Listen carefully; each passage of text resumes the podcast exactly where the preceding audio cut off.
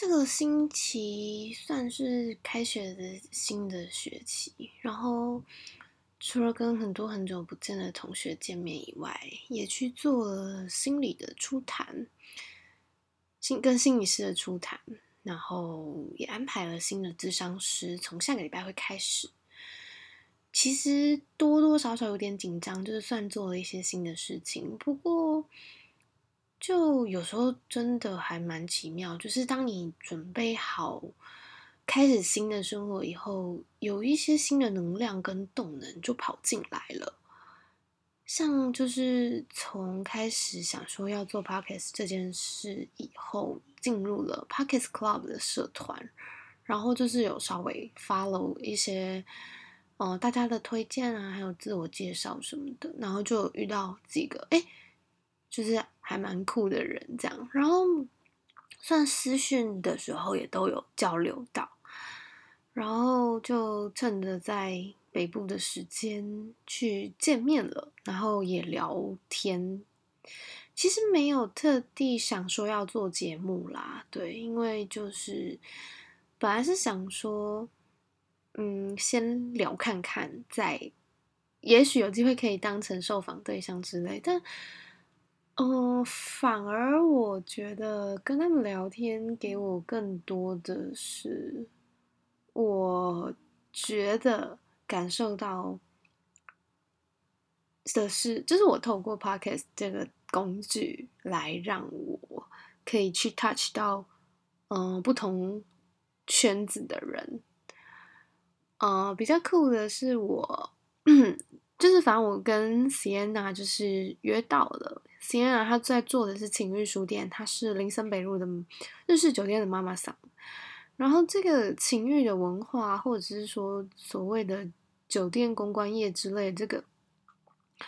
并不是我太熟悉的场域。但我觉得因为 Podcast 这件事情，然后有一个突破口去接触到，我真心觉得酷到爆，真的是酷到爆炸，对。然后，而且我觉得，就是当认识新朋友的心情，然后可能也因为有这样的一个媒介吧，所以就变成说，哦，就是大家都很愿意去交朋友，然后我也感受到，就是他们其实是很有热情的，就是在生活上。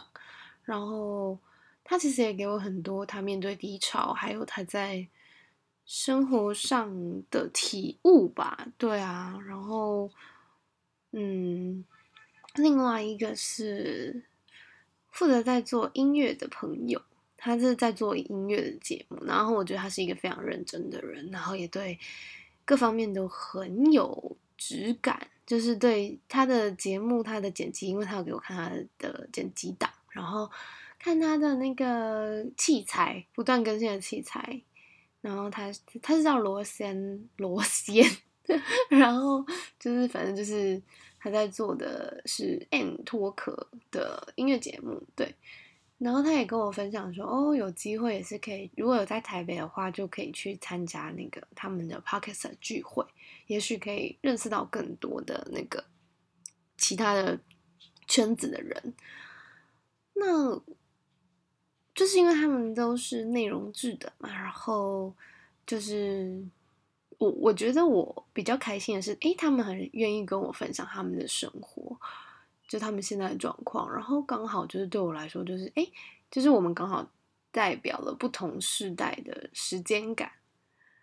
嗯，主要是上一周总共所有我所接触到的人们里面，就是有嗯二十几岁时代、三十几岁时代、四十几岁时代跟五十几岁时代的人们。那我觉得有趣的事情是我看到了不同世代的人在此时此刻面临了不同的焦虑，还有，嗯，好像是因为我现在变得比较就是能够去设身处地吗？我也不确定。喝个水，然后。可以感受到，就是其实这个世界变化速度真的太快了，导致我们也许真的是需要找到一些事情来慢下脚步，上上礼拜就借宿在一个同学家，一个一个同学的宿舍，然后他就跟我聊一聊，他就他就说，他觉得也许我就是其实是适合是慢一点的，所以我才会对就是声音的这个媒介比较感兴趣，所以他是觉得，我就还是。慢慢去找自己的节奏吧，毕竟这一切也都重新来过了。反正只要试试看，如果如果真的不适合，我们再调整。反正我也是一直告诉自己哦，保持弹性，保持弹性。心理师也是这么跟我说，他也很开心我有这些想法。虽然我知道，嗯，你你思考要那样做，跟真的做到又是两回事。但我觉得有出现这样的想法，对我来说就是非常开心的。那因为又来到了九这个数字，算是我自己也会觉得哦，那也许我可以开始思考一个新的方式。当然了，我不确定，就是用这个用这个技术的概念来逼自己的心理状态是有效还是无效？我也是继续持续的在做记录。那。我心里的关卡，我自己也是有设一些，嗯，神秘的自自我感受的量量测的方法吧。对我自己是有觉得是有差别的。那对于其他人来说，我不知道。可是我我个人还是觉得把 podcast 当成声音的部落格，对我来说其实也是一个还不错的体验。然后。这几天也是为了想题目，所以有比较认真在听，就是其他人的节目。然后我也是感觉，对啊，其实可能真的是很多人他们在做，但他们不一定听别人。那我也是，嗯，因为我觉得对我来说要很认真听别人，我才有办法做研究嘛，所以会比较消耗一点。可是，如果就是有一些就是呃很轻松听的陪伴，睡前或什么，对我来说就就真的是好像回到我以前小时候非常喜欢广听广播的那个时候。但因为我现在也是不太确定，说我应该要怎么去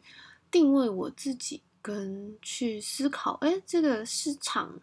机制到底是什么？虽然我也是跟当初在经营。部落格一样，就是佛系经营，我也没有太思考说，它要多前进或多后退，我才有感觉。然后对我来说，那些下载数，其实我觉得这种东西的好处是，哦，你不知道是谁在听，你也不知道你会影响到谁，所以你才有办法，就是，嗯啊，对我更不想要希望它之后有一些就是可以转化的逐字稿的功能，也好像。没有办法被记得也是一个好事。就我希望他的轻松感可以减消除一些，就是社交的焦虑啊，社群的焦虑。就是嗯，我觉得那感觉有点美，就有点像永远的错错，就是说话的提供声音的人跟听这个声音的人，他永远是一个。永远是过客的感觉，就其实没有办法交流。但如果就有机会，就是擦身而过，我觉得那个感觉很美。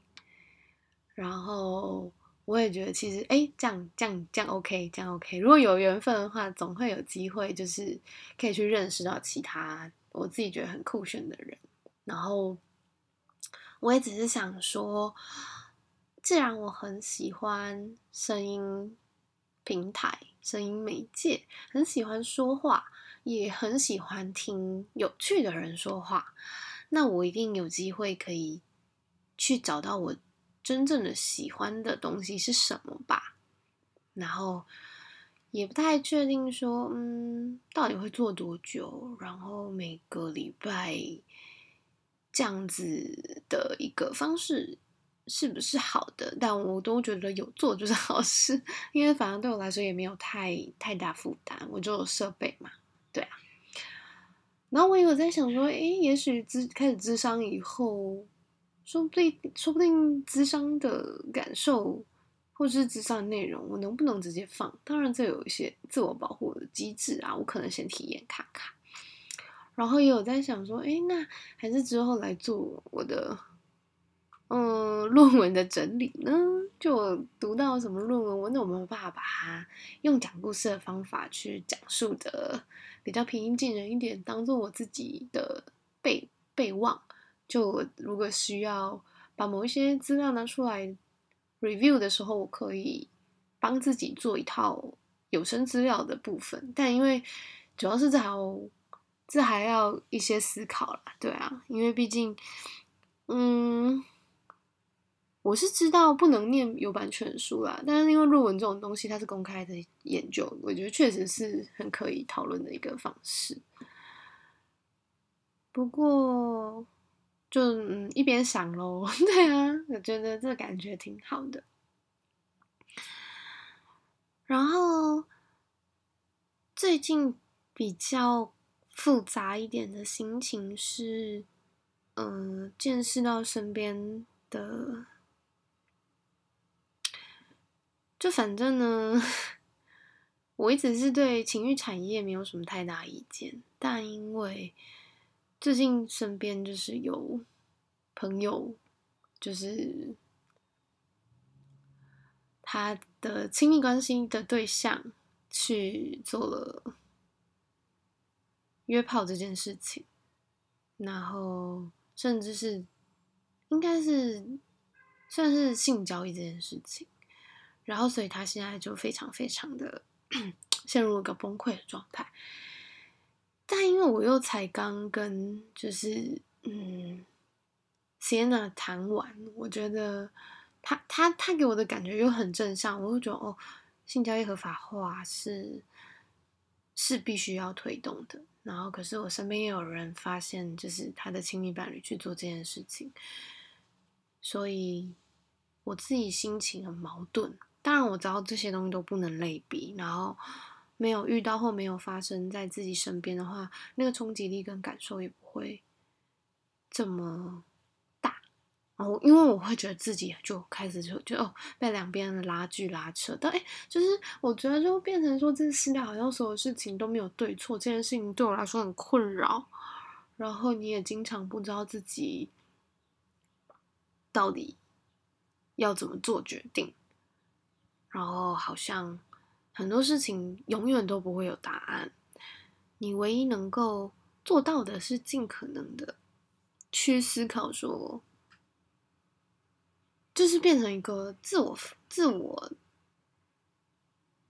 就是变成一个自我的那个观察库、跟知识背景库、跟未来 如果遇到如何防范未来之类的。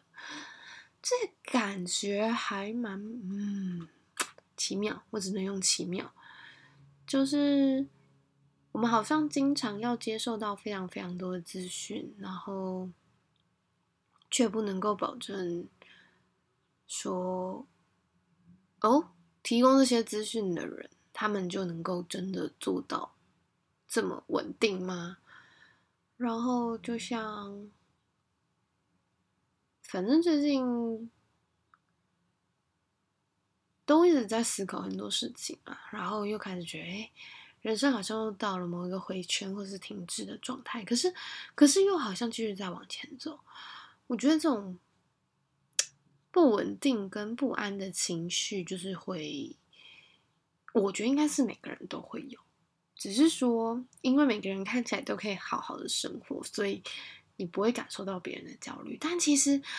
如果你去跟别人谈看看，然后把你最很基基本、很简单、很单纯的一些疑虑或是想法拿出来讨论，然后彼此之间的交流，你就会发现，哦，不不，其实不是只有你这么焦虑，或是觉得，哦。人生之类的问题没有那么可怕什么的，我就感觉就是病友或是什么支持团体这种称呼啊什么的，好像用同才有点奇怪，因为其实对我来说，现在对我来说是同学的人，好像也不一定是因为年纪相仿或什么。我觉得，毕竟二十四岁也不算小了啦，也是，但又又会被很多人觉得是年轻人。可是我觉得这个时间点去接触到的人们，跟给到的东西，跟跟完全是个学生的状况又不太一样。他是一个进入社会前的焦虑期，然后我也没有想过说，他不知不觉会影响我们很多。但可能我们就是真的是有跌倒，或是有真的遇到什么状况，你才会很深刻的感受到。然后我现在还是很认真在练习平衡啦对呀也许也许之后再再试着让自己更加平静吧对啊。嗯。